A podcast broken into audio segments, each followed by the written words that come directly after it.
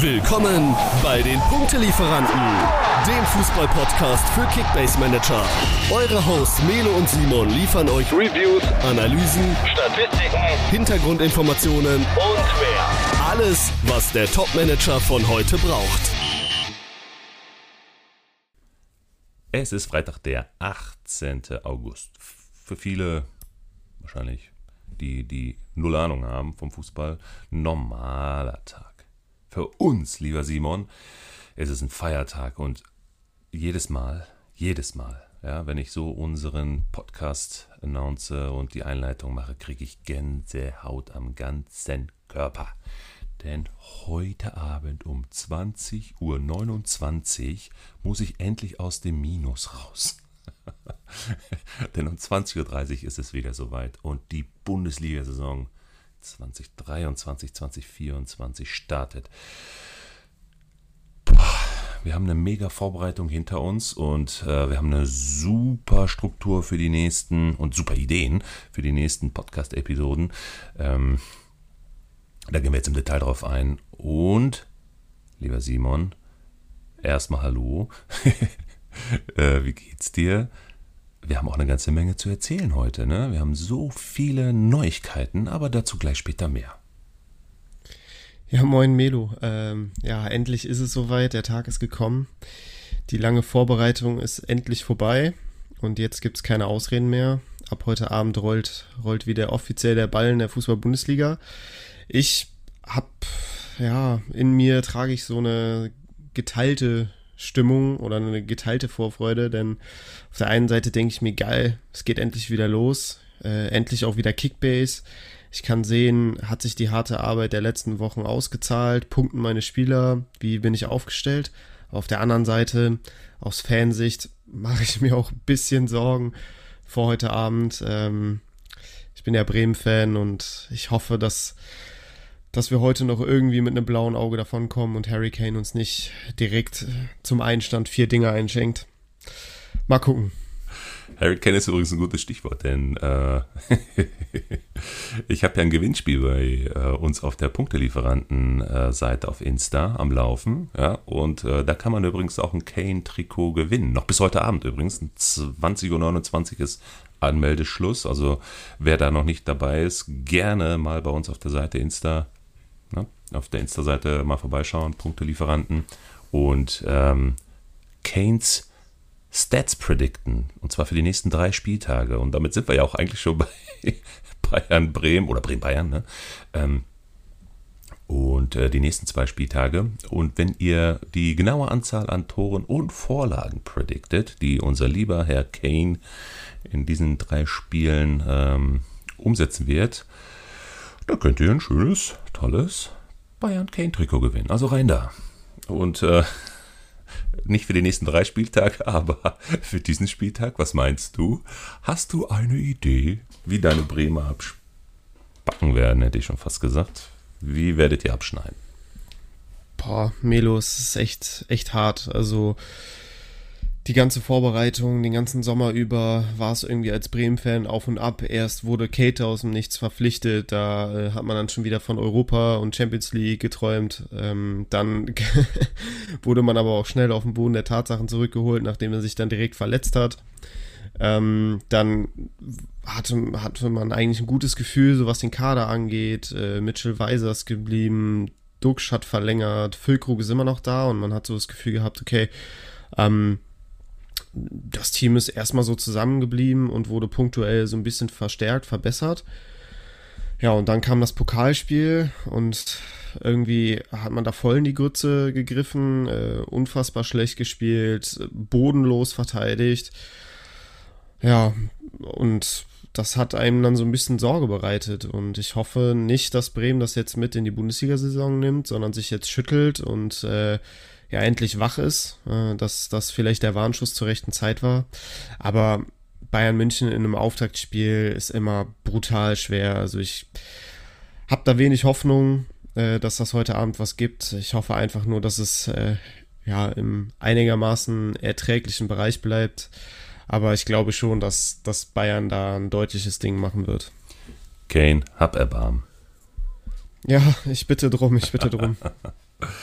Okay, also in der heutigen Episode übrigens, da ähm, gehen wir im Detail auf unsere Bundesliga-Tabelle und die Prediction dazu ein. Das heißt, wir gehen im Detail auch nochmal durch die Mannschaften und schauen mal nach ja, ein, zwei namhaften hm, ja, Empfehlungen, die wir hier heute auch aussprechen können und grundsätzlich einfach unsere Tabellenkonstellation. Mal sehen, ob wir da übereinstimmen, ja, wer wo am Ende äh, rauskommen wird. Spannend wird natürlich oben die ersten drei, vier Plätze und dann logischerweise ja auch da die Abstiegsplätze sein. Aber bevor wir da jetzt im Detail gleich in diese Diskussion einsteigen, Simon, wir haben viel vor. Ne? Ich habe es ja gerade in der Einleitung ja kurz erwähnt. Also wir haben äh, natürlich neben den ganzen Themen, die wir jetzt gerade am Laufen haben, eine neue Struktur, die jetzt beginnt ab nächster Woche Mittwoch, wenn es in den Liga-Alltag geht, damit auch in unserem Podcast-Alltag. Ja, eine ganz tolle, coole neue Idee, eine neue Struktur im Podcast, äh, die wir für euch äh, Kickbass-Mitmanagerinnen und Mitmanager äh, aufsetzen werden, um noch mehr Mehrwert in die Episoden zu bringen. Wir hören ja fleißig zu, also nicht nur unsere Podcasts, sondern auch eure Meinung und eure Stimmen. Ich hatte ja letztes Mal über die Insta-Seite euch gefragt, was können wir noch besser machen, was sind so die Ideen, die ihr äh, für uns habt. Und da ist ein bisschen was bei rumgekommen und das nehmen wir uns natürlich sehr gerne zu Herzen und äh, setzen das auch um. Ähm, deswegen jetzt zu Beginn mal ein bisschen was zur organisatorischen Struktur. Das heißt, unsere Episoden werden jetzt immer mittwochs ausgestrahlt um 18 Uhr. Das heißt, da haben wir dann die äh, Liga-Alltags-Episoden. Äh, Vielleicht gibt es immer mal wieder zwischendurch nochmal eine äh, interessante Zusatzepisode. Lasst euch da mal überraschen. Es gibt ein ziemlich cooles Konzept, was wir da auch vorhaben, was dann monatlich stattfinden wird. Dazu dann aber in den nächsten Tagen mehr. Wie sieht die Struktur aus? Also ganz easy peasy. Wir gehen natürlich auf die Matchups ein, ja, die dann das kommende Wochenende stattfinden. Wir ziehen uns ein Matchup raus wo wir der Meinung sind, das ist wirklich erwähnenswert und da können wir dann definitiv noch ein bisschen detaillierter über dieses Matchup sprechen und vor allen Dingen, was dahinter steckt. Und dann geht es natürlich in die Preview. Simon. Ne? Das heißt, wir wollen natürlich auch den Leuten dann für das kommende Wochenende ja in verschiedenen Kategorien eingeteilt den Mehrwert bieten, den die Mitmanagerinnen und Mitmanager von uns erwarten. Und zwar Kickbase-relevanten Mehrwert. Das heißt, wir haben drei, vier Kategorien uns rausgesucht. Lasst euch da mal überraschen und da geht es im Detail um Spieler, um Teams, um Position, um die entsprechenden Kickbase-Relevanzen und Punkteprognosen. Wir holen uns ein paar Spieler äh, auf den Radar, die vielleicht für den dann bevorstehenden Spieltag von Interesse sein könnten und predikten euch da auch valide, relevante, valide ähm, äh, Punkteprognosen äh, und was ganz, ganz wichtig ist, und da sind wir sehr, sehr stolz drauf, Simon, da können wir jetzt beide noch ein bisschen was zu erzählen. Wir haben ja auch eine eigene Punktelieferanten Kickbase Matchday Challenge und da werden wir in jeder Episode, und zwar wird dieser Matchday Challenge ja logischerweise 34 Spieltage laufen, immer am Ende der Episode, und das wird immer total lustig, unsere äh, Aufstellung ähm, mit euch gemeinsam durchgehen. Ja, du hast eine Ausstellung, ich habe eine Ausstellung und was haben wir uns dabei gedacht und diskutieren einfach fleißig. Was, was äh, äh hältst du davon?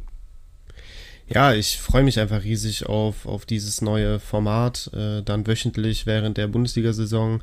Ich glaube, Mittwochs ist schon ein guter Zeitpunkt, so da kann man dann äh, sich gut auf den kommenden Spieltag vorbereiten. Ähm, wir versuchen natürlich immer den maximalen Mehrwert zu, zu bieten, ähm, vielleicht auch ein paar Predictions äh, rauszuhauen, ein paar Empfehlungen rauszuhauen, äh, die Mittwochs durchaus interessant sein können. Ähm, dann mit der Matchday Challenge, äh, der Punktelieferanten Challenge, dass wir da dann auch nochmal so ein bisschen de im Detail auf unsere Teams eingehen. Ist, glaube ich, auch äh, interessant für viele Manager da draußen. Eigentlich so ein bisschen ein paar Details mal zur Matchday Challenge. Die Leute, die sind heiß. Übrigens verlinken wir dann auch nochmal den Link ja, zur äh, Punktelieferanten Matchday Challenge hier in die Show Notes. Ähm, das heißt, rein da und gegen uns zocken. Und äh, was können die gewinnen? Also, es gibt auf jeden Fall äh, für jeden Spieltagssieger an jedem Spieltag ähm, ein dreimonatiges äh, Member-Abo zu gewinnen. Ähm, darüber hinaus, hast du es eben schon erwähnt, gibt es äh, ein Outro für unseren Podcast zu gewinnen. Das heißt, äh, ihr, der Sieger des Spieltags äh, darf eine kurze Sprachnachricht aufnehmen, die uns zusenden ähm, und die werden wir dann am Ende unseres mit Mittwochs-Podcast ähm, dann abspielen. Ähm, das kann alles Mögliche beinhalten. Man kann schön seine Kontrahenten roasten, man kann äh, einfach ja, Freude zeigen oder stolz darauf sein, was man, was man geschafft hat äh, oder wie, wie auch der Weg dahin war. Ähm, da sind euch wirklich keine Grenzen gesetzt. Und Toppreis Melo, ähm, es wird ein Trikot eurer Wahl äh, unter allen Siegern, äh, unter allen Spieltagssiegern verlost. Also es lohnt sich auf jeden Fall da mitzumachen. Äh, der Link wird äh, in den Show Notes nochmal reingehauen. Auch über Instagram findet ihr den Link. Äh, der wird da auch äh, auf jeden Fall regelmäßig noch in der Story geteilt. Also ähm, ja, ich glaube, man darf sich das nicht entgehen lassen. Leichter kommt man nicht an, an so gute Gewinne. Und an einen schönen an eine schöne Beteiligung in unserem Podcast. Ich bin so gespannt, was dabei rumkommt. Und wir hören ja schon am nächsten Mittwoch den ersten Sieger der Matchday Challenge bei uns im Podcast. Da bin ich mal genau, gespannt. da bin ich echt, da bin ich wirklich äh, oh, sehr, sehr gespannt, wer das, das wer das wird. Ja, das, wird das wird lustig. Ja. ja. Und wie gesagt, richtig im Gönnermodus. Ne? Also darüber hinaus der Highscore, nenne ich sie mal, ne? Highscore-Sieger, also der Sieger aller 34 äh, Matchday Challenge Sieger mit der höchsten Punktzahl, wie gesagt, kann sich dann sein Lieblingstrikot aussuchen. Hauen wir raus. So, was hauen wir noch raus? Das Kane Trikot bis heute Abend, ja, Matchday Challenge, ja, auch nochmal Trikot und ein Auto im Podcast. Die neue Struktur haben wir. Jetzt hauen wir den Mehrwert raus, Simon. Jetzt geht's ans Eingemachte. Jetzt gucken wir mal, wie gut wir wieder predikten können und wie welche Noten wir uns dann Ende der Saison wieder geben. Wir sind ja recht human wieder aus der letzten Saison rausgekommen, ja, mit so zwei bis Note zwei bis drei im Schnitt äh, sind wir wieder ganz gut aus der Prediction Session raus. Ähm, mal sehen, wie es diese Saison laufen wird. Meinst du, es wird wieder eine klare Geschichte, wenn wir jetzt schon mal so ein bisschen äh, vorwegnehmen, wie die Tabellenkonstellation aussehen könnte?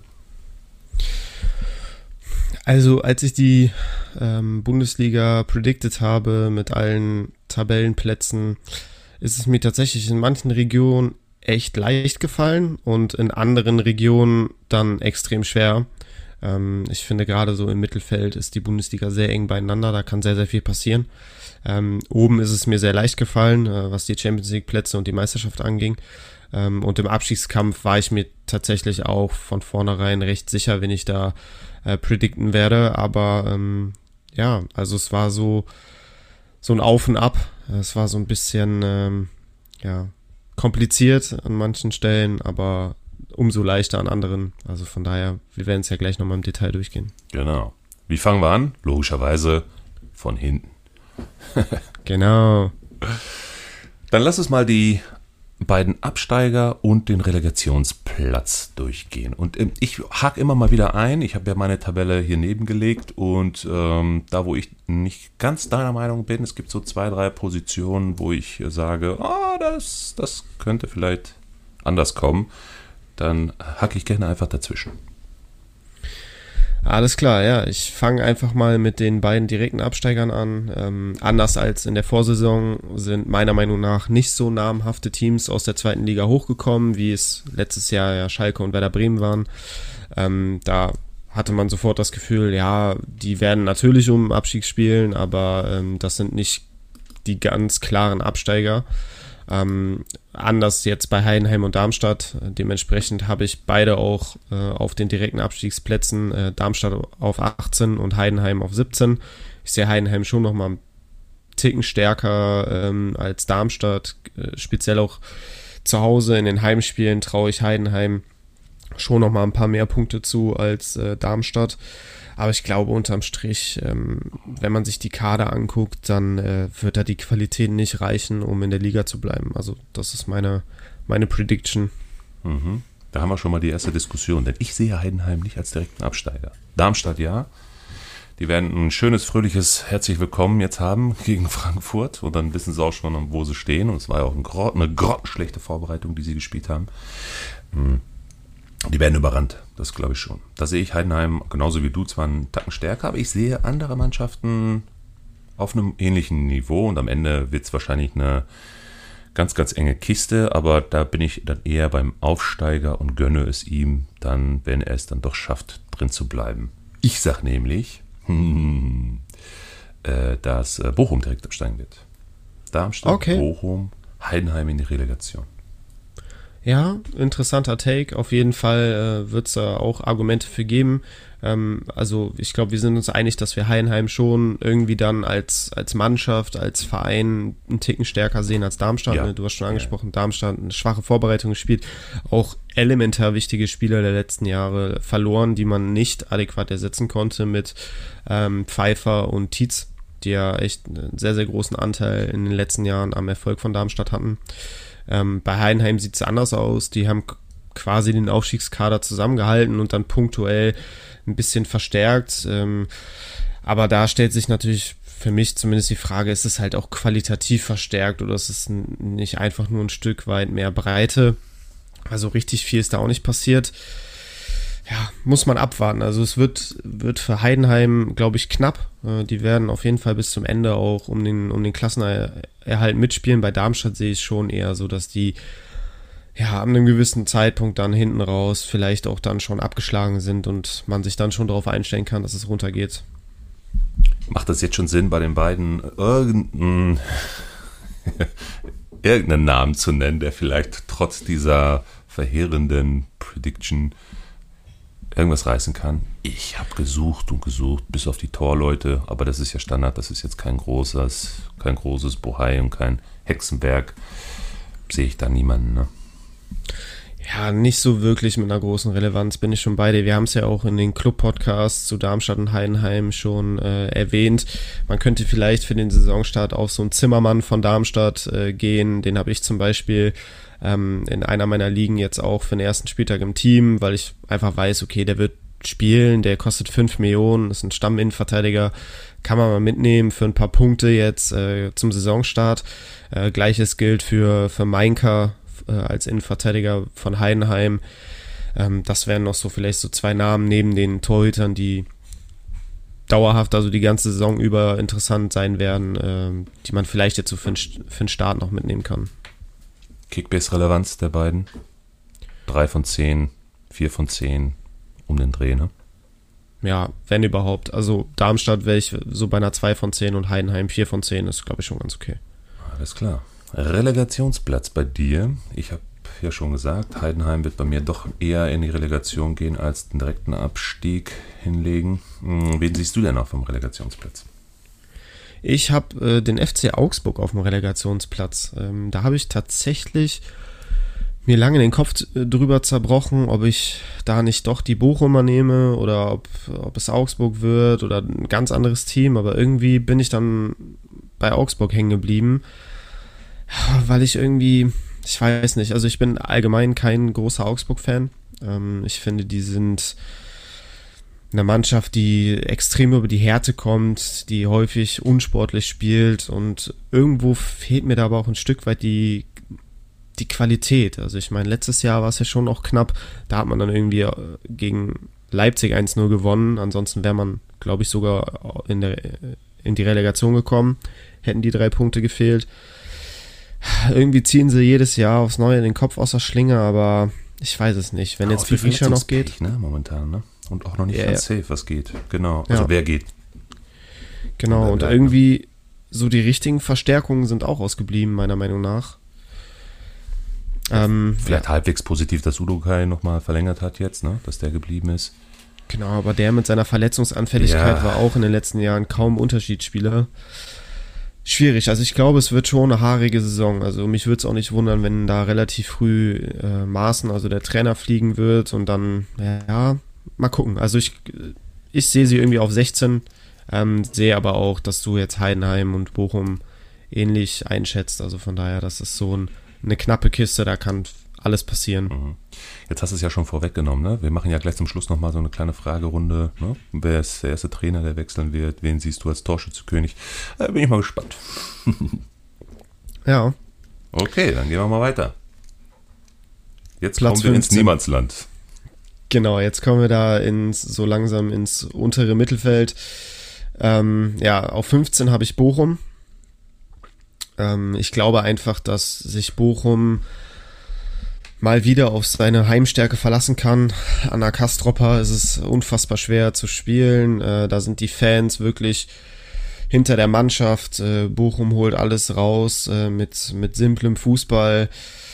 Ähm, grundsätzlich haben sie ja auch den Kader so zusammengehalten. Ähm, Ordetz ist noch da, der auch ein wichtiger Fels hinten drin ist. Ähm, Majovic ist da, äh, Riemann ist geblieben, Hofmann im Sturm, der auch für Bochumer Verhältnisse ganz gut funktioniert hat. Äh, man hat jetzt einen Maximilian Wittek noch auf links verpflichten können, der durchaus auch sehr interessant ist in meinen Augen. Ähm, auf rechts hat man sich mit Passlack verstärkt, der ja auch schon mal gezeigt hat, dass er ganz gut spielen kann.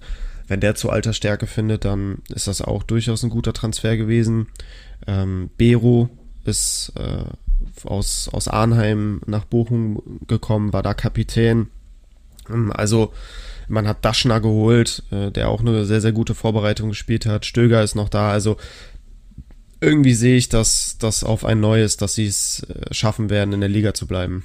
Aber warum siehst du sie als direkten Absteiger? Also was ist da für dich so das Ausschlaggebende, warum du sie direkt runtergetippt hast? Naja, ich glaube, da ist einfach auch zu viel Fluktuation bisher passiert, zu viele Neuzugänge. Zu viel. Das wird ein schlechter Start, da bin ich mir ganz sicher. Und dann haben wir ein Thema in Bochum. Also klar sind sie zum Ende hin immer mal wieder, und das ist die letzten zwei Saisons bisher ja auch wirklich sehr, sehr deutlich hervorgekommen, immer sehr erstarkt, ja, aber da bin ich einfach subjektiv und sage, das kann nicht ein drittes Mal klappen, dass man dann am Ende raus noch so eine Luft äh, dann hat. Also da kommt zu Beginn einfach nicht kein Tempo rein. Also die werden sich da jetzt erst noch einspielen müssen. Ich glaube, Bero jetzt auch wieder verletzt, ne? Wird jetzt auch erstmal ausfallen.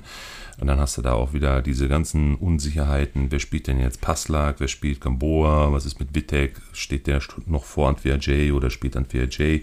Also, äh, was ist auch mit Rotation?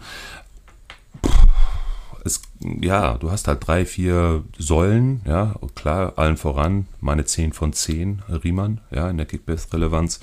Ähm, ich bin ein großer Audits-Fan, das bleibt auch so, also die Defensive ist schon wirklich sehr stark, aber ich weiß es nicht, was in der Offensive passieren wird. Ne? Also hinten, mh, hm, die haben sich ja auch ein bisschen was eingefangen, die letzten mh, hm, Jahre, ja, an, an Gegentoren.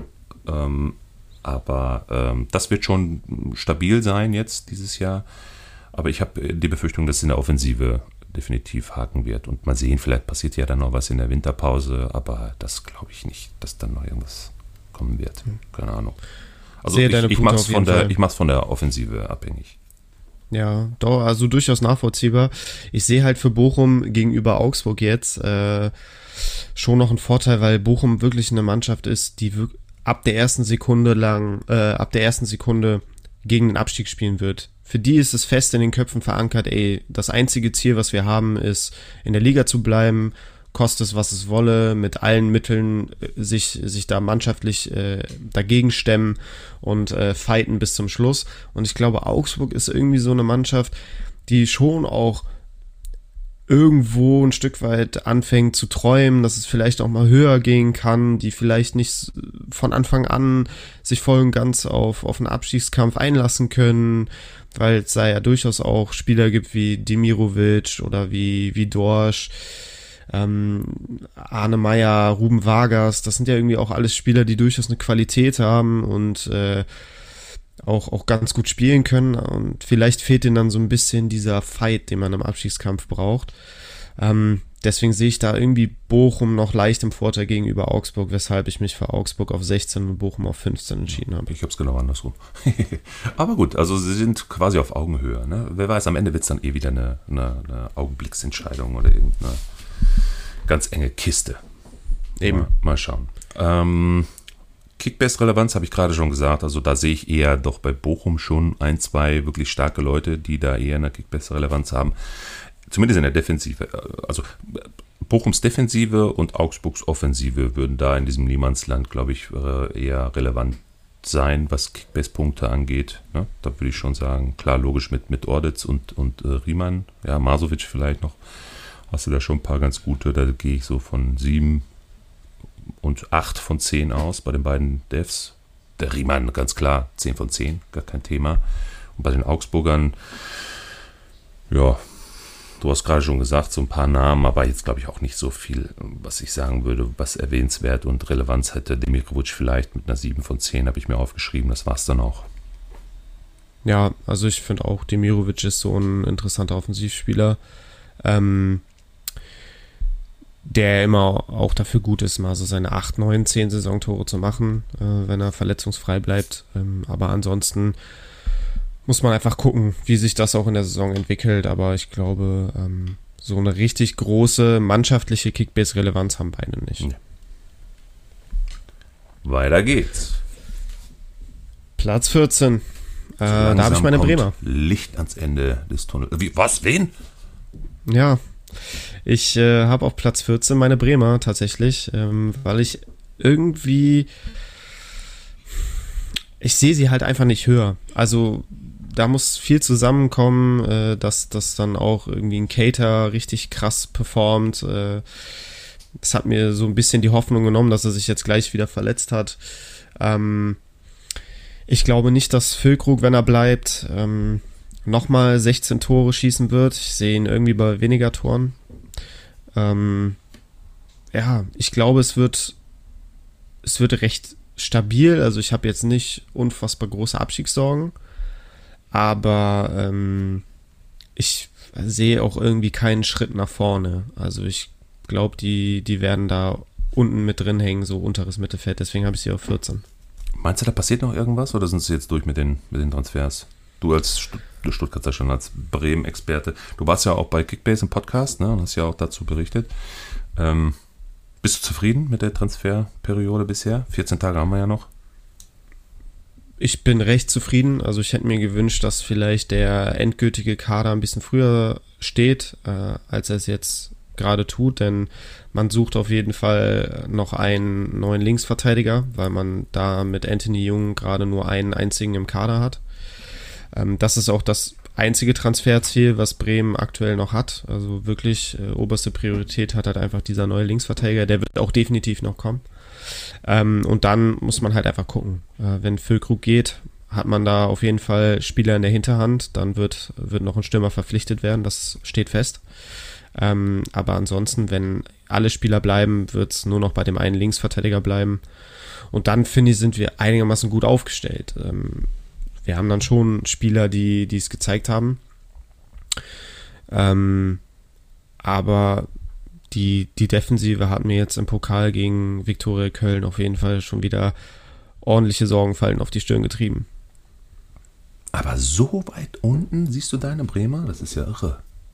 Das, obwohl es kommt ja dieser Dream Team Sturm da immer noch am Start ist. Und ich glaube, so ein ganz, ganz solides Mittelfeld. Weiser, Bittenkurt, mit Bittenkurt, das hat mich echt überrascht, ne? dass der jetzt auch so weit gehypt wird wieder, ne? dass der auch wahrscheinlich auch auf der Halbposition starten wird, ne? Ja, solange, äh, genau, solange Kate halt noch ausfällt, ähm, hat Bittenkurt auf jeden Fall gute Chancen zu mhm. spielen. Ähm, aber Bittenkurt hat für mich keine Kickbase-Relevanz. Also der ist so, der ist ein Fighter, der wirft sich in alles rein, der ist gut für die, für die Stimmung, gut für die Kabine, aber ähm, punktetechnisch war der in den letzten Jahren. War ich auch damals extrem. ja, braucht man auch ein Team. Ja, ja. So Stimmungsmacher, die, ja, das ist auch, auch eine wichtige Qualität. Ähm, nee, aber Kickbase technisch war, war Bittencourt in den letzten Jahren immer recht uninteressant, weil ihm halt einfach auch inzwischen die Scorer fehlen. Er ist ja nicht mehr so dieser offensive Flügel, wie er damals bei, bei Köln äh, gespielt hat, sondern ist jetzt eher so ein zentraler Mittelfeldspieler geworden und strahlt halt kaum Torgefahr aus, aus, aus der Zentrale und mhm. von daher kaum Kickbase-Relevanz. Okay, alles klar. Die Kickbase-Relevanz für Krug Duxch, ne?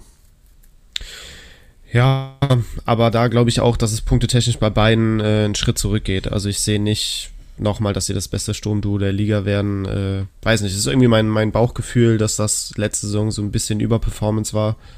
Ähm, ich lasse mich gerne eines Besseren belehren, aber ich bin, ich glaube, so, so schön es wäre, aber ich muss realistisch bleiben und Bremen ist halt einfach eine Mittelfeldmannschaft und äh, das muss jetzt erstmal peu à peu, muss man sich weiterentwickeln, bevor man dann irgendwie träumen kann und nach oben schauen kann. Hm. Ich höre, was du sagst.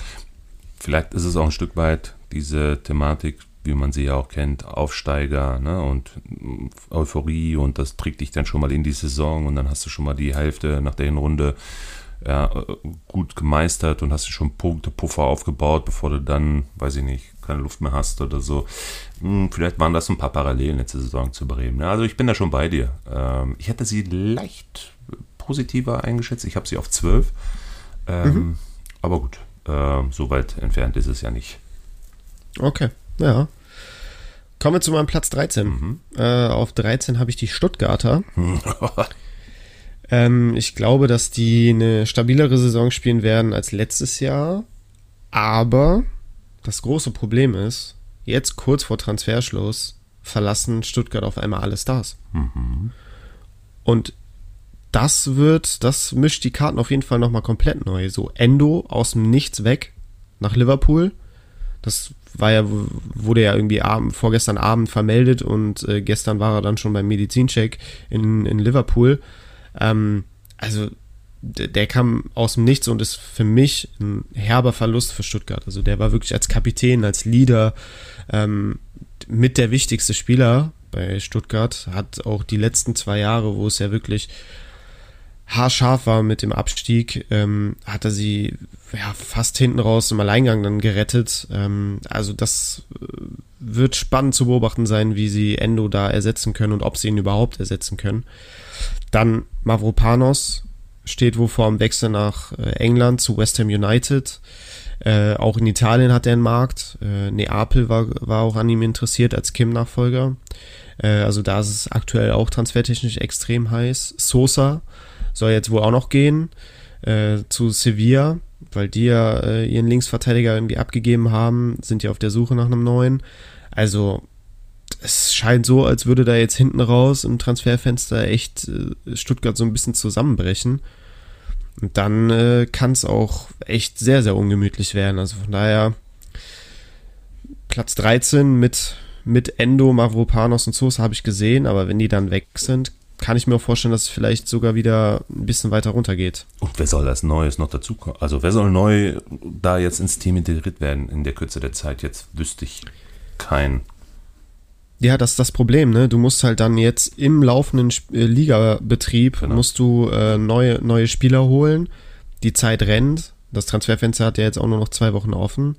Das heißt, du kannst dann auch nicht so wählerisch sein und auf den richtigen Moment warten, sondern musst halt schnell handeln.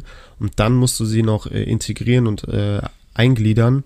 Das ist schon echt eine Mammutaufgabe.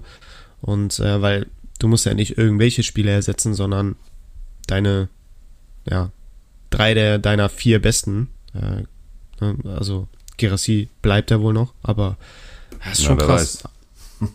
ja, vielleicht geht er auch noch. Äh, gut, die, die, ähm, Ausstiegsklausel ist abgelaufen, das heißt, die Summe kann jetzt frei verhandelt werden.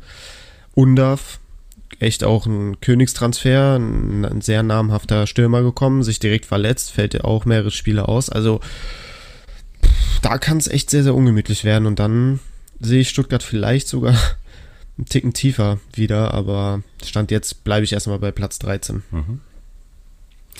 Wenn du jemanden von den Stuttgartern, der noch übrig geblieben ist, äh, in Kickbase-Relevanz ummünzt, gibt es da so ein, zwei, drei Namen. Ich glaube, mit Milo haben wir jemanden, ne, der sehr, sehr heiß ist, ne, ein großes, großes Potenzial mitbringt und ich glaube auch seine Breakthrough-Season hinbekommt. Jetzt ja. natürlich mit der neuen Konstellation und diesen ganzen Umbrüchen in der Mannschaft weiß ich nicht, wie er sich da in seiner Rolle dann wiederfindet, ob er seine Rolle behält oder ob er nicht vielleicht etwas defensiver reinrücken wird. Ich weiß es nicht. Hm, wird man sehen. Aber ich würde ihn dann auf jeden Fall schon benennen, ja, und zwar auch mit einer 8, wenn nicht sogar einer 9 von 10, weil er einfach ein saugeiles Preis-Leistungsverhältnis hat. Definitiv. Also ich bin ein großer Mio-Fan, habe ihn ja auch in der Creator-Liga tatsächlich recht günstig bekommen, äh, worüber ich sehr froh bin. Ähm, ja, den, den finde ich sehr, sehr interessant. Äh, der wird, egal ob eine offensive Rolle oder eine etwas defensivere Rolle, wird er auf jeden Fall seinen Platz sicher haben. Ähm, und jetzt gerade auch zum Saisonstart ist Pascal Stenzel interessant. Als Rechtsverteidiger sehr günstig, äh, sollte auf jeden Fall starten. Jetzt am Wochenende geht es gegen Bochum. Heimspiel, da sollten ganz gute Punkte drin sein. Das heißt, äh, Stenzel wäre jetzt auf die, auf die Schnelle tatsächlich eine, eine Kaufempfehlung, wenn man den jetzt irgendwie noch abgreifen kann. Mhm. Okay, dann gehen wir mal weiter. Genau, auf 12. Sind wir schon europäisch noch nicht, ne? Nee, nee, nee. Auf 12 habe ich meinen äh, ersten FC Köln. Ja, ähm, original, die gleiche Platzierung. Ja, top, ja. sind wir uns einig. Ja. Ähm, klar, man hat mit Hector und ähm, Skiri die beiden wichtigsten Spieler verloren ähm, und hat versucht, das mit etwas kleineren Lösungen aufzufangen, aber Köln ist für mich äh, seit Steffen Baumgarter Trainer ist eine absolut gefestigte Mannschaft. Ich glaube, die werden das äh, ja mannschaftlich geschlossen, wenn die die, die Abgänge auffangen und äh, da mache ich mir keine Sorgen, dass die, dass die unten reinrutschen. Ich glaube, die werden eine grundsolide, stabile Mittelfeldsaison spielen, ohne dass es großartig nach oben geht und äh, dass es ja auch nicht nach unten geht. Von daher Platz 12 sehe ich auf jeden Fall. Und Selke schießt plus 10 Tore, ne? Wie war dein Hottake? Ja, so sieht's aus. Also ich bin der felsenfesten Überzeugung, dass Selke zweistellig treffen wird. Also 10 plus Tore traue ich ihm dicke zu. Ich bin gespannt. Übrigens in unserer Matchday Challenge Punktelieferanten ist Selke immer gesetzt, Leute. König Selke ist immer gesetzt. Neben Sabitzer, ja, die zwei Namen, die beiden Spieler, die müssen immer, die sind von vornherein schon äh, äh, default eingestellt und drumherum baut ihr einfach euer Team. Und mit Selke vorne drin, der anscheinend, ja, so wie Simon sagt, äh, doppelstellig treffen wird, habt ihr doch schon mal einen ganz guten Stürmer vorne drin. genau. Okay. Und ist auch der Selke der einzige aus der Kölner Mannschaft, wo du sagen würdest, das ist einer, der hat Kickbase-Relevanz? Auch, also ich finde, klar, es gibt einige Spieler, die echt einen stolzen Preis haben. Äh, das, da muss man immer vorsichtig sein, aber ähm, recht günstig zu haben ist ja noch Benno Schmidt, der jetzt auch ein Traumtor im Pokal geschossen hat. Der ist als Rechtsverteidiger Ja, wahrscheinlich sein einziges. Aber er ist als Rechtsverteidiger gesetzt. Das ist ja auch schon mal die halbe Miete. Ähm, den könnte man durchaus mitnehmen. Ansonsten gibt es schon auch interessante Spieler, die aber meiner Meinung nach gerade für den Saisonstart zu teuer sind. Stichwort Keins, äh, Keins mhm. Jeff, äh, Jeff Chabot, der Innenverteidiger, der kostet, glaube ich, auch 20 Millionen mhm. oder so. Ähm, der punktet recht stabil, aber für, für einen Start ist das einfach viel zu viel Geld für einen Verteidiger. Ähm, Waldschmidt muss man im Auge behalten, der könnte auch durchaus interessant sein. Äh, Adamian hat äh, eine extrem starke Vorbereitung gespielt, hat sich da so ein bisschen in Vor äh, Vordergrund äh, gespielt und ähm, der wird auch seine Einsätze speziell zum Saisonstart kriegen. Ähm, äh, sieht wohl danach aus, als würde er jetzt gegen Dortmund ähm, morgen Abend in der Startelf stehen, weil Selke wohl äh, kleine Wehwehchen hat und nicht bereit ist für die Startelf. Ja, Was ärgerlich ist für unsere, für unsere Challenge. aber vielleicht kommt er als Joker.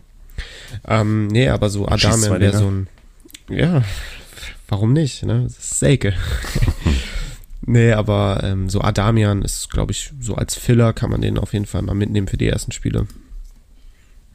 Ich hatte ja keins gedraftet, ne? Bei unserer Content Creator Liga. Hm, habe ich mir ja gepickt.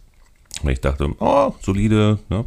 Aber so im Nachhinein muss man ja auch ganz klar sagen, so wie du schon richtigerweise gesagt hast, es gibt einfach Spieler, die sind zu teuer für den Start.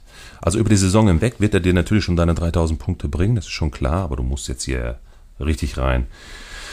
Und dafür blockst du dir einfach zu viel Geld auch dass du nicht weißt, wie, wie geht es jetzt los, auch mit dem Matchup dann gegen Dortmund und so, da wird da jetzt auch keine 150er Bombe hinlegen. Ähm, weiß ich nicht. Hm. Habe ich direkt dann irgendwie drei Wochen später wieder verkauft. Bisschen Marktwertsteigerung mitgenommen und gut ist. Okay. Ja, war, war meiner Meinung nach ein kluger Schachzug. Ja, ja. Ja, wie klug sieht man ja dann. Ne? Unsere Teams, die stehen ja. Habe ich heute übrigens zur Abstimmung bei Insta in unsere Stories gepackt. Ähm, anonymisiert. Ich habe noch keine Content Creator Namen mit dazu gepackt. Die Leute sollen sich rein nur auf die, auf die Formation und auf die äh, Aufstellung konzentrieren und auf die Spieler, die da äh, von uns Creatoren jetzt in den letzten Wochen äh, eingestellt worden sind, darauf konzentrieren und äh, auch abstimmen. Mal sehen, was unsere, unsere Follower so dazu sagen, wer hier am, am besten gearbeitet hat. Es kristallisiert hoffe, sich übrigens schon was raus im Hintergrund. Ich sehe das hier. Ah, okay. Ja. Willst du nichts anteasern? Ah, wir beiden gehören da nicht zu. nee, ernsthaft? okay, okay, okay. Bin ich ja mal gespannt. Ich ja. habe mir die Teams tatsächlich auch noch nicht so im Detail angeguckt, aber ich warte erstmal auf die Abstimmung. Okay, okay gehen wir weiter. Genau, durchs Mittelfeld gehe ich ein bisschen schneller. Ja, ja. Die nächsten drei Plätze. Äh, auf 11 habe ich Gladbach, auf 10 habe ich Mainz und auf 9 habe ich Hoffenheim. Mhm. Ähm, das ist für mich aber alles so, so eine, eine Riege, wo auch viel passieren kann. Ähm, ich sehe eine kleine oder eine relativ große Upside bei Hoffenheim. Ich finde, die haben transfertechnisch echt äh, einen richtig guten Job gemacht mit Grillitsch, Salai, Weghorst. Auch geil, dass sie den zurück in die Bundesliga geholt haben. Bilter. Ähm, also die haben sich schon auch ganz gut verstärkt. Da kann ich mir vorstellen, dass die durchaus auch um die europäischen Plätze mitspielen werden nächstes Jahr, aber ich habe sie aktuell dennoch auf Platz 9 im, im gesicherten Mittelfeld. Gladbach viel, viel passiert, großer Umbruch, aber auch durchaus interessante Spieler dazu gewonnen. Ähm, sehe ich aber auch einfach im gesicherten Mittelfeld. Ich glaube nicht, dass die äh, Europa packen. Mainz immer eine Mittelfeldmannschaft, ähm, die, die einfach stabil ist unter Bo Svensson, Tom Kraus, äh, der Ex-Schalker jetzt äh, dahin gewechselt. Ähm, die werden wieder einen soliden Job machen. Ähm, auf Platz 8 habe ich tatsächlich Freiburg. Äh, ich habe irgendwie im Gefühl, dass die es mit Europa dieses Mal nicht schaffen werden, weil transfertechnisch ja gefühlt gar nichts passiert ist. Also die haben diesen Adamu geholt. Ähm, haben die sonst noch, haben die sonst noch einen externen Neuzugang Ich, verpflichtet? wirklich ohne Witz, ne? Ich habe überlegt, überlegt, überlegt. Nein. Nein. Nur, nur Adamu, ne? Und Florian Müller als neue Nummer Mhm. Ja, 2. ja, genau. Aber ähm, das ist halt schon crazy irgendwie dafür, dass die international spielen, Mhm. dass die Europa League spielen, dass sie echt nichts am Kader äh, verändert haben oder sich ja breiter aufgestellt haben, ist schon interessant. Also ich glaube auch, dass es da dann bei dem einen oder anderen Spieler vielleicht mal zu einem Leistungstief kommen wird und dass man dann ein paar Punkte äh, ja federn lässt in der Bundesliga. Deswegen habe ich sie tatsächlich nicht in den nicht auf den europäischen Plätzen, somit auf Platz 8.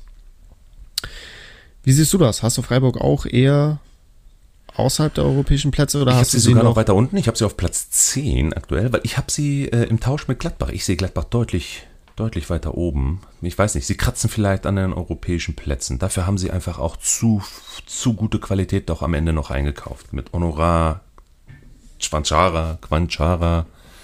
Ähm, ich bin da hyped, sehr hyped und sehr zuversichtlich, dass sie wirklich einen sehr guten Start hinlegen werden. Das ist das Erste. Also ich bin wirklich, wirklich gespannt.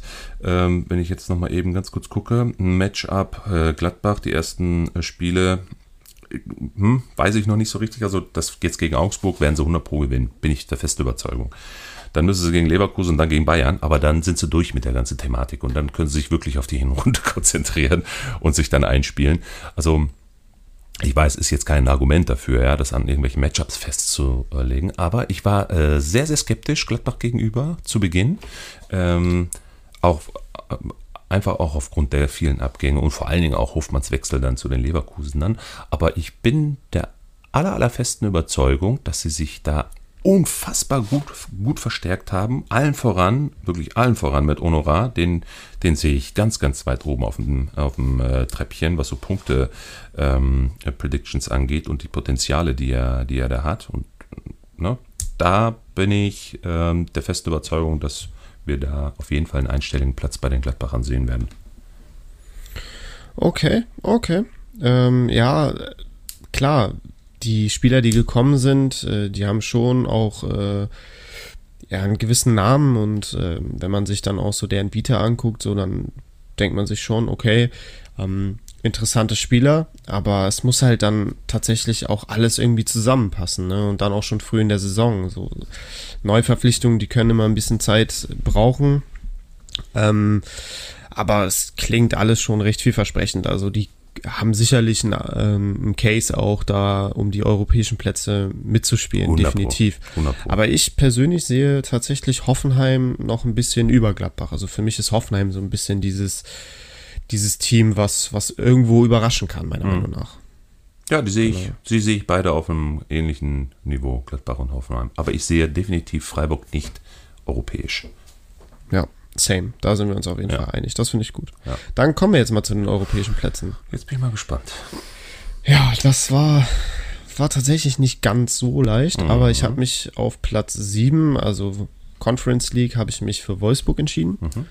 die meiner Meinung nach auch echt einen guten Job gemacht haben. Jetzt haben sie ja auch diesen Wunschspieler äh, von Stadren, diesen Mayer, mhm. den Kroaten, für teuer Geld verpflichtet.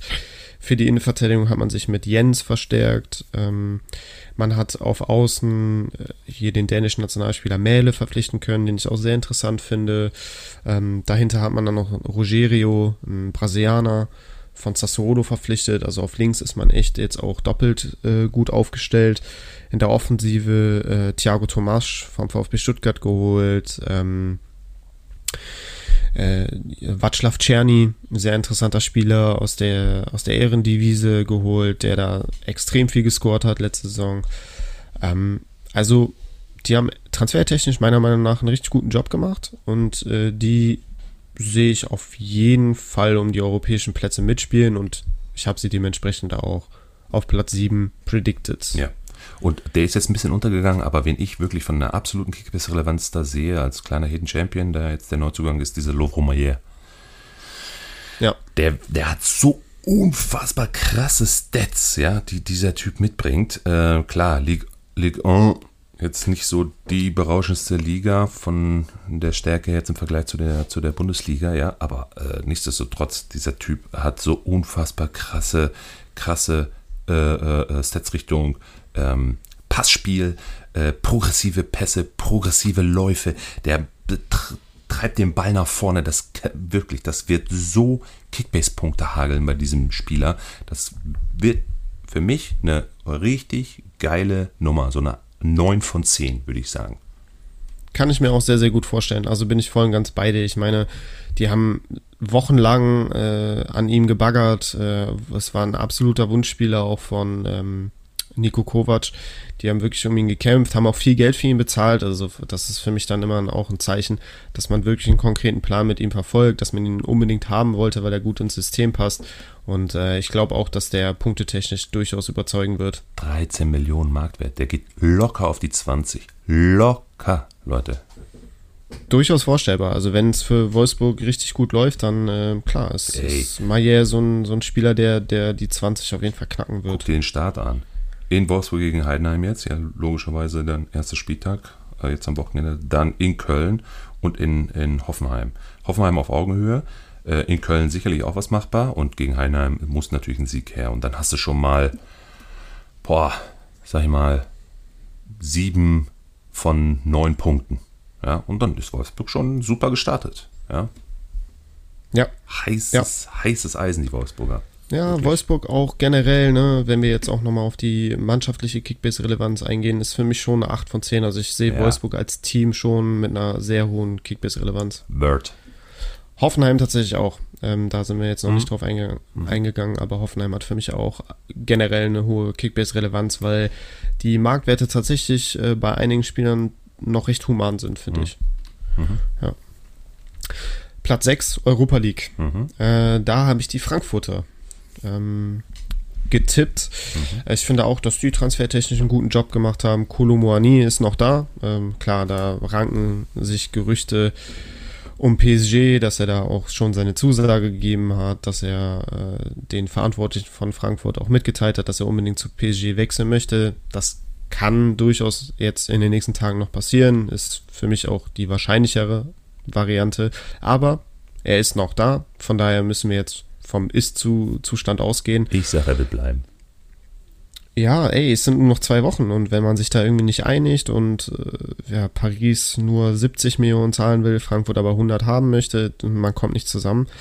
Ich glaube, vertragstechnisch äh, ist, ist, ist Frankfurt nicht gezwungen zu verkaufen. Ist so. Und er passt auch nicht ins System der, der Pariser. 100 Pro nicht. Zumindest nicht in dieser Saison. Und mit Ramos, Ramos ne, haben sie sich ja auch schon wirklich sehr gut versteckt. Ich bin nicht ich bin Kolomoani-Besitzer in der Content Creator Liga. Aber ja, ich gucke da jetzt nicht subjektiv drauf, sondern wirklich, äh, der, wer, soll, wer soll denn holen? Der, der wird bleiben, da bin ich der festen Überzeugung. Ja, durchaus ähm, möglich, ja. Müssen wir, müssen wir abwarten. Es wird, glaube ich, bis zum letzten Tag da noch ähm, haarig und spannend bleiben.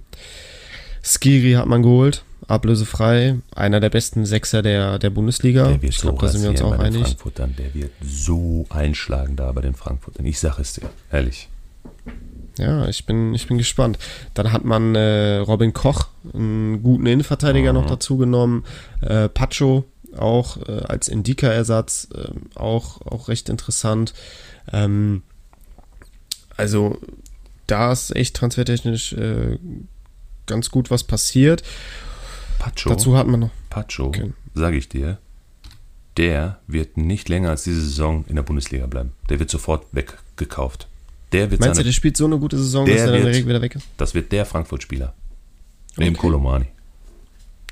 Ja, heißer Take, heißer ah, Ganz heißer Take. Den kannst du dir aufschreiben, diesen Take. Werde ich natürlich tun, Melo. Ja. Ne? Wir müssen alles auf die Gold. Wir brauchen die Thesenpolizei. Nein, ohne Witz. Pacho ist für mich der Breakthrough-Spieler bei den Frankfurtern. Okay, ja, also ich bin auch Grundsätzlich überzeugt die Frankfurter. Ich habe sie übrigens noch, um das jetzt schon mal vorwegzunehmen, ich habe sie hart an der Grenze zur Champions League mit Leverkusen zusammen. Also ich sehe sie sogar noch weiter oben. Fünf oder vier. Okay, ja, auch interessant. Ey, ich glaube wirklich, dass das da auch ähm, speziell oben da von Platz 6 bis 3 oder so, ich glaube, das wird eine ganz enge Kiste, da kann alles passieren. Ja. Die ähm, heißeste Mannschaft unter den Top 7 bei mir. Die anderen sind ja eh alle klar, ne? Aber wirklich, die Frankfurter, die werden, die haben ein so professionelles, naja, wie nenne ich es? Eine so professionelle Arbeit, die sie da im Hintergrund tätigen. Das ist einfach hervorragend, was sie da machen. Die Transfers, die passen auf den Punkt, ja. Die, die Nachwuchsarbeit, die passt, ja. Der Grundstein ist gelegt, da ist Ruhe. Ähm, es sind wirklich hervorragende Stats, die sie hingelegt haben, auch in der letzten Saison, die sie jetzt 100 Pro mitnehmen in die jetzt neue Saison und darüber hinaus bin ich der festen Überzeugung, durch, gerade durch die neuen ähm, äh, Namen, die da jetzt äh, äh spielen werden, dass da mindestens Platz 5 drin ist. Ja, ey, deine, deine Boah, Argumente sind. Ich weiß nicht warum, aber irgendwie gefallen die mir. Ja, gehe ich voll mit. Also ich finde äh, Frankfurt auch sehr, sehr spannend und sehr interessant. Freue ich mich tatsächlich auch drauf und äh, sehe da auch eine sehr hohe Kickbase-Relevanz. Ähm, vielleicht so als Spieler unterm Radar könnte man jetzt noch äh, Jens Peter Heuge äh, hervorheben, der ähm, der Gewinner der Vorbereitung mhm. sein soll. Der hatte echt äh, nach seiner, war ja letzte Saison irgendwie ausgeliehen, kam jetzt zurück, sollte eigentlich fest verkauft werden, aber da hat sich kein Abnehmer gefunden und dann konnte er sich halt jetzt in der Vorbereitung zeigen und hat da echt überzeugt. Die Karten werden ja auch jetzt neu gemischt unter dem neuen Trainer Topmöller. Von daher, ähm, ja, den sollte man auf dem Schirm haben. Ich glaube, der kostet noch unter 6 Millionen, 5, noch was. Ähm, den kann man sich auf jeden Fall mitnehmen. Meinst du, Lindström würde noch wechseln? Da habe ich jetzt nichts mehr gehört. Da habe ich auch seit Wochen nichts mehr gehört. Also da würde ich jetzt erstmal von ausgehen, dass er bleibt. Gut, aber ich habe mal in einem Interview gehört, dass er wohl das erste Saisontor schießen wird. Also wird er definitiv auf jeden Fall starten, jetzt am Wochenende. Gehe ich, ja, gehe ich von aus. Also solange da keine Verletzung oder ein konkreter Wechsel im Raum steht, sollte er auf jeden Fall spielen. Ja. Platz 5 habe ich Union Berlin mhm. getippt. Mhm. Ähm, die haben sich ja jetzt äh, gestern und vorgestern äh, mal so richtig namhaft verstärkt mit Robin Gosens und äh, Kevin Volland. Ähm, Ansonsten haben die transfertechnisch ja so ein bisschen was in die, in die Breite sich aufgebaut. Aber Volland und Gosen sind natürlich äh, zwei ganz, ganz große Namen, die auch ähm, ja, Union ja, sehr, sehr krass verstärken werden, meiner Meinung nach, und auch absolut gesetzt sein werden. Äh, Geraldo Becker ist immer noch da. Da hieß es ja eigentlich auch schon Ende der letzten Saison. Der wird auf jeden Fall irgendwie nach England wechseln. Bislang hat sich da noch keine Tür aufgetan. Ähm, also ich sehe Union einfach wieder unfassbar stabil, sogar qualitativ, was die Spiele angeht, nochmal besser als äh, die letzten Jahre. Ähm, da wird es aber viel Rotation auch geben, aber ich glaube, Urs Fischer ist da immer noch Trainer. Die werden in ihrem Fußball, in ihrem Spielstil festhalten. Ähm, ja, die werden, die werden sich wieder für die, äh, fürs internationale Geschäft qualifizieren. Ich sehe sie allerdings in der Europa League und nicht in der Champions League. Mhm. Ja. Wer werden die Nutznießer sein von Gosens und Vollands Wechsel?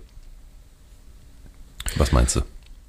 Also ich glaube, dass, dass das so ein, dass das ganze Team ein Stück weit äh, davon profitieren kann. Ähm, vielleicht wird ja hier Behrens äh, zusammen mit, mit Volland dann, dann langfristig starten. Äh, Becker vielleicht über den mehr so aus der Tiefe kommen, über einen Flügel oder so. Ähm, Gosens dann mit seinen starken Flanken äh, auf Behrens. Behrens ja auch echt enorm kopfballstark. Das könnte meiner Meinung nach ganz gut passen. Boah, du nimmst es mir aus dem Mund, wirklich.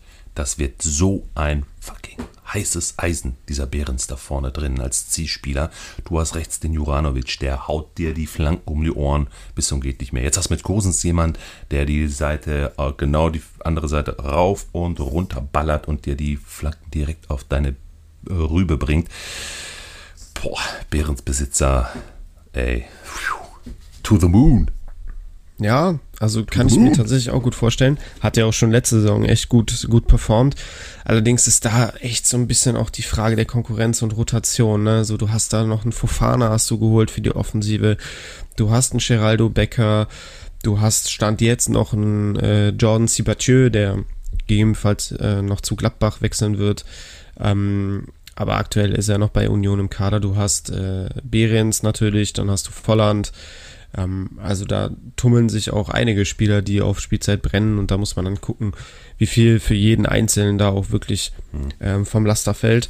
Aber Behrens aktuell schon auch ein sehr interessanter Spieler, ein heißes ja, Eisen, bin ich voll und ganz bei dir. Vom Spielsystem her sehe ich ihn ganz klar als gesetzt und ich sehe Fofana und Volland auf 50-50. Äh, ich weiß noch nicht, wie reif Fofana auch ist. War ja auch, glaube ich, ein ganz, ganz, ganz großer Schritt, den er da vorletzte Saison dann zu Chelsea ne, mhm. gemacht hat.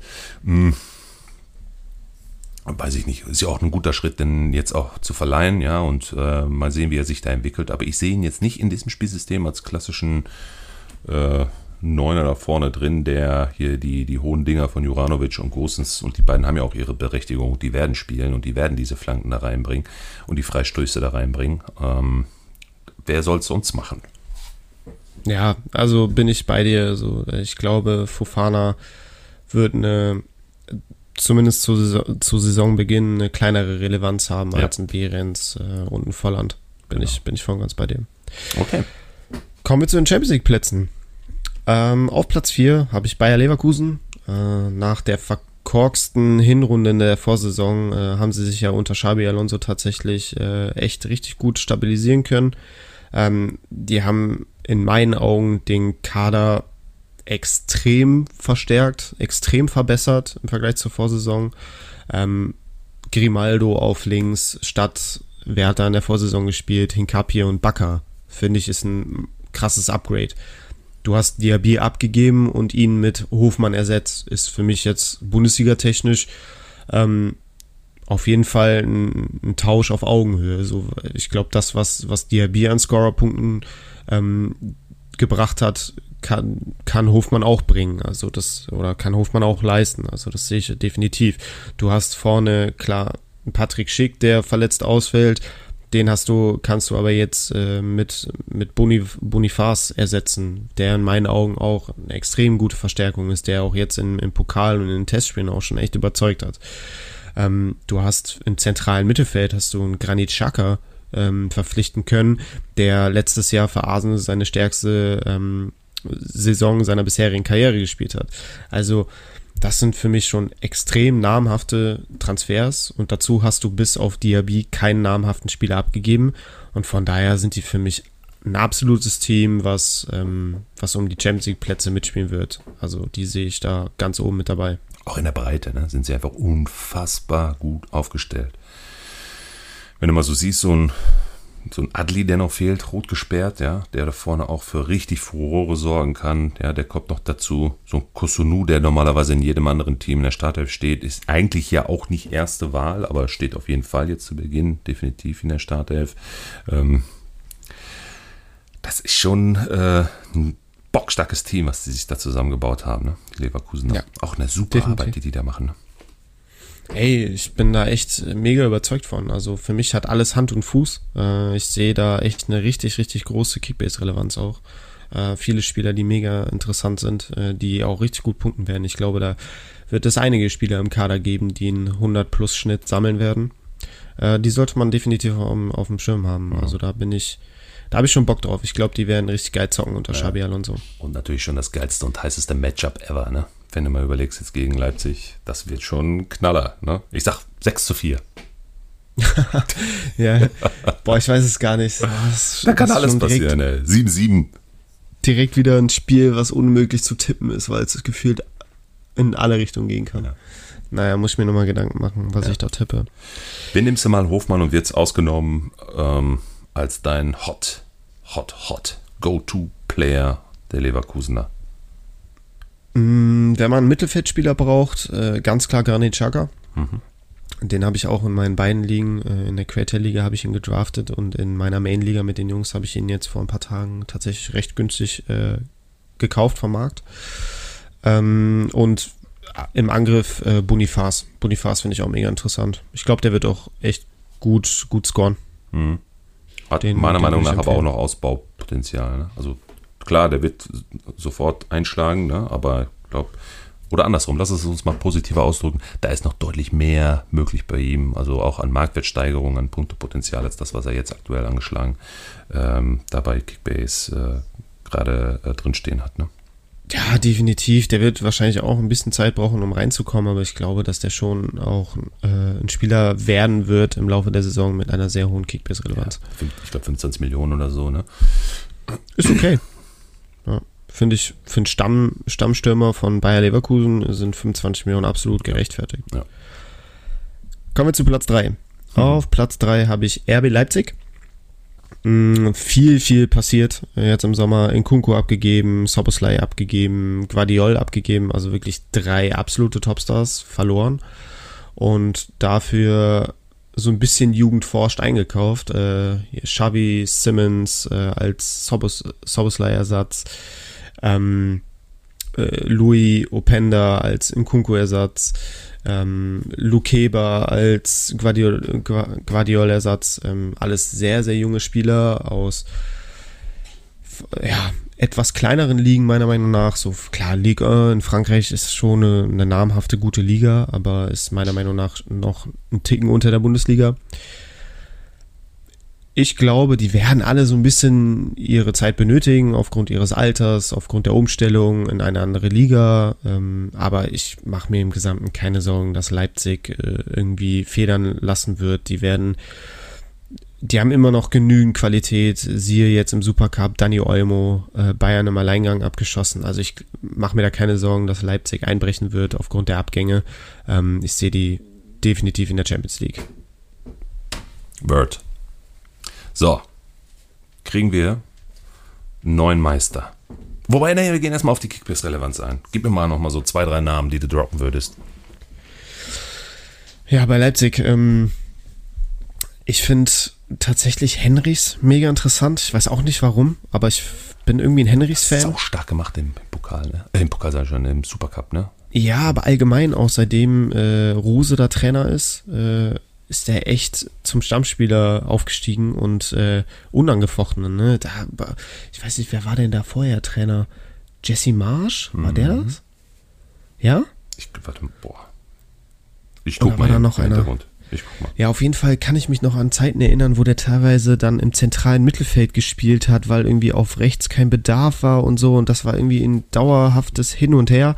Und jetzt unter Rose ist er halt einfach als Rechtsverteidiger gesetzt und man sieht einfach, dass das seine stärkste Position und äh, da überzeugt er wirklich mit seinen Leistungen Woche für Woche und irgendwie mache ich mir auch keine Sorgen, dass er nicht spielen wird. Also ich sehe den da absolut gesetzt und finde den dementsprechend mega interessant. 21, 22 war er Trainer, ja, er war der davor. Okay. Wen finde ich noch interessant? Also ich finde, Openda hat das Potenzial, einer der Top-Kickbase-Punkte zu werden. Ähm, aber auch da sehe ich eher so, dass er noch, dass er ein bisschen Anlaufzeit benötigt. Ist das der Klassiker äh, gleich, bei Leipzig, ne? Genau. Gleiches gilt auch für, für Xavi ähm, Simons. Der wird auch seine Zeit brauchen, bis er so richtig ähm, abgeht. Ähm, wer, glaube ich, jetzt von Anfang an äh, sofort ballern wird, ist Danny Olmo.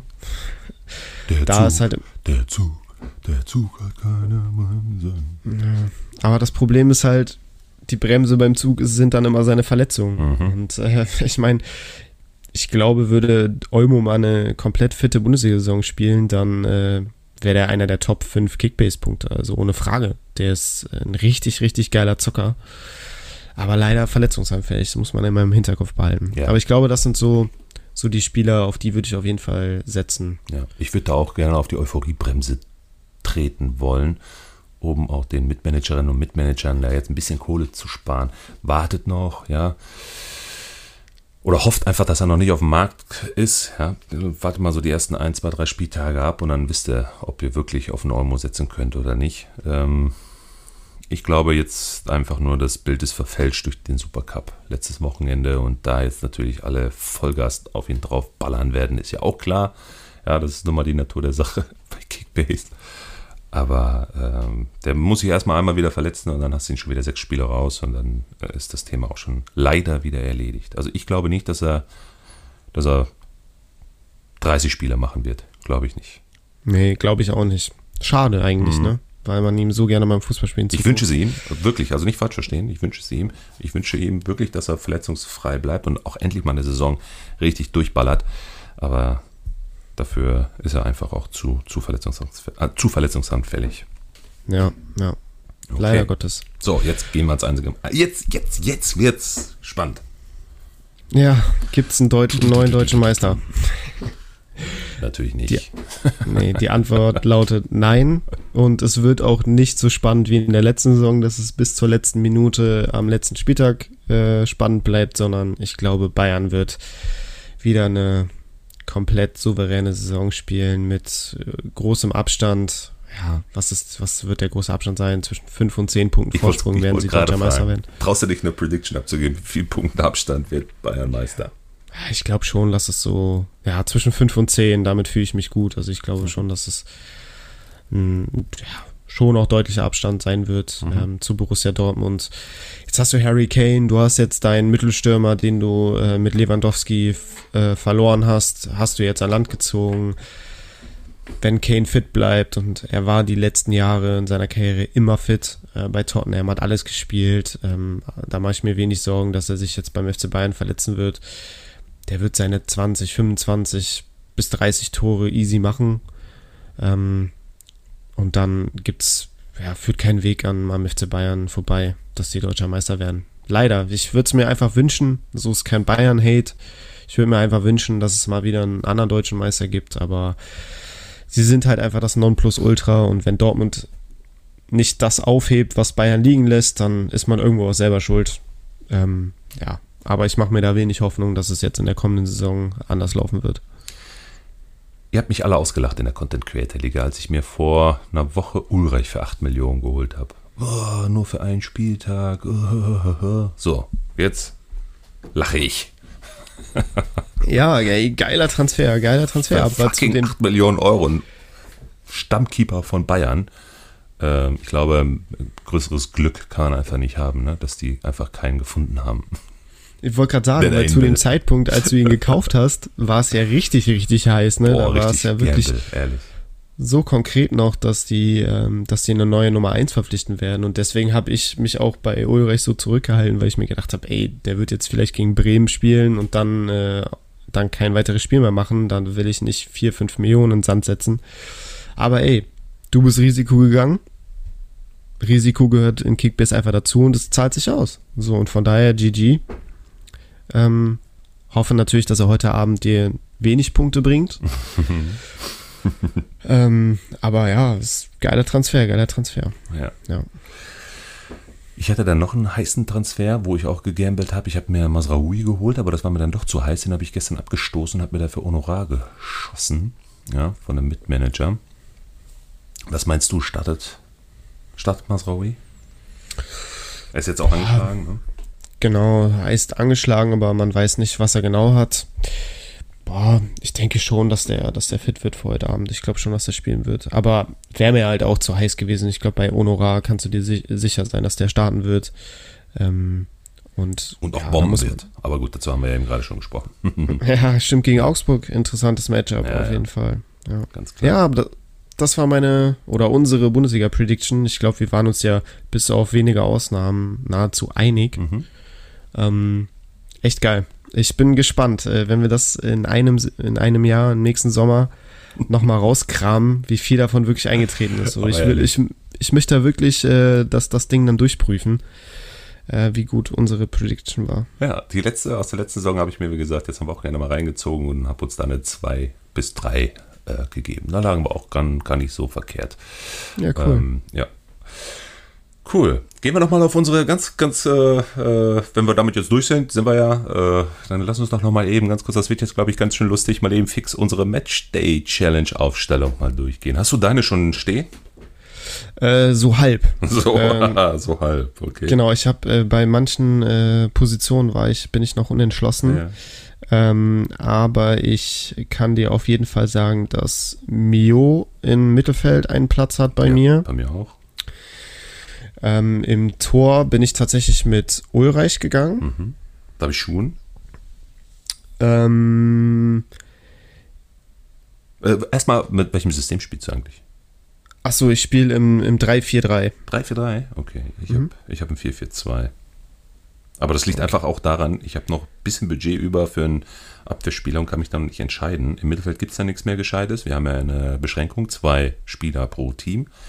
Äh, von daher bin ich, glaube ich, gezwungen, auf 4 für 2 zu gehen. Aber gut, ich kann ja mal eben ganz kurz vorlesen und dann, ähm, ja, guckst du mal rein und bewertest mal. Also ich habe jetzt im Tor Schuhen, der wird richtig, richtig was zu tun haben. Klar, der wird auch ein bisschen was reinkriegen, aber ein paar Paraden wird er schon, wird er schon machen. Ein paar Pünktchen kriegt er hin, obwohl äh, ne, ein paar, paar Buden reinkommen. Ich mhm. habe mein Favorite bei Frankfurt, habe ich gerade schon gesagt, das ist mein Go-To-Spieler, Pacho. Ja, auch Dann habe ich ein sehr, sehr heißes Eisen bei den Wolfsburgern, jetzt gerade zu Beginn in Cesiger. Ja, mhm. Der ist einfach unfassbar günstig und wird spielen. Dann habe ich Davis, günstigerer Stammspieler von den Bayern, äh, gibt es nicht. Äh, dann habe ich noch die halb offene Position. Da gehe ich momentan noch mit Udo Kai, weil ich habe so um die 6 Millionen noch offen. Mal sehen, was ich da noch mache. Äh, Im Mittelfeld gibt es für den Preis einfach auch keinen Stammspieler, der gegebenenfalls auch ganz gut punkten könnte. Udo Kai immer ein ganz guter Rohpunkter. Äh, und ein gutes Matchup halt, ne? Mhm. Und ähm, naja, vielleicht gegen Gladbach irgendwas zu holen. Mal sehen. Dann im Mittelfeld Sabitzer sowieso immer gesetzt, ja. Ähm, dann habe ich noch Brandt, äh, okay. Honorar, äh, Mio. Und vorne drin ist sowieso König Selke. Ich hoffe, dass er irgendwie mal ein paar Minuten noch zum Einsatz kommt. Und Kolomoani. Ah, cool. Ja, also ich habe, ähm, klar, Selke, Sabitzer sind gesetzt. Ich habe mich auch für Cesiger entschieden und für Wind im Sturm. Mhm. Äh, dem traue ich oh, auch ein Tor ja, zu. Ja, mhm. Dann ähm, die beiden Stuttgarter Stenzel und mhm. Mio, weil Stenzel einfach auch unfassbar günstig ist, ähm, habe ich den aufgestellt. Mhm. Und ich habe jetzt mich gegen Ulreich entschieden tatsächlich und äh, gehe mit Kimmich und Kane. Boah. Und ähm, brauche dann jetzt noch einen, einen, Keeper, einen Verteidiger und einen Mittelfeldspieler und da muss ich, muss ich jetzt nochmal in mich gehen, die Matchups nochmal kontrollieren und gucken, wen ich da, wen ich da nehme. Ich habe jetzt noch äh, 36 Millionen für drei Positionen. Ist top. Ja, bin gespannt. Also, zockt gegen uns in der Matchday Challenge. Wir verlinken nochmal die Punktelieferanten Matchday Challenge ähm, hier in die Show Notes und ähm, ihr seht sie auch äh, in unserer Insta-Story, überall in den sozialen Kanälen. Also wir würden uns sehr, sehr freuen, wenn ihr da reinkommt. Also nochmal. Ihr könnt ein richtig geiles Outro äh, gewinnen, schon ab Mittwoch. Das heißt, der Matchday Challenge äh, Sieger ja, des Wochenendes wird schon am Mittwoch bei uns im Outro zu hören sein. Äh, die, äh, der Punktebeste aller 34 Matchday Challenge äh, Sieger wird dann nochmal on top ein nices Lieblingstrikot gewinnen. Und natürlich zusätzlich zum Outro kriegt ja jeder Matchday Challenge Sieger nochmal ein 3 Monats Kickbase Member Abo. Alter, wir knallen ja auch einen raus, ey. Irre. Ja, ich glaube, das ist mega lukrativ. Da muss man auf jeden Fall mitspielen. Und es macht ja auch Spaß, sich mit den anderen zu messen. So ist es. Gut, ich glaube, damit sind wir soweit durch. Vielleicht nochmal eine ganz kurze Frage: Wer wird Torschützkönig? Hat sich erledigt, glaube ich, schon die Frage mit dem Wechsel von Kane, oder? genau, ja, Harry Kane. Da habe ich keinen Zweifel dran. Dann einfach ich glaube, nur, wie viele Tore?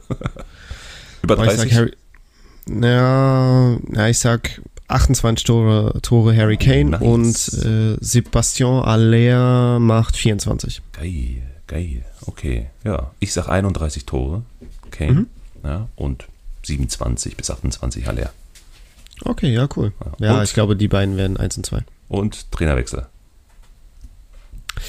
Trainerwechsel, ähm, ich sage Ich, ich bleib bei Augsburg. Ja, ich ich glaube, das wird der erste. Ja, ich auch.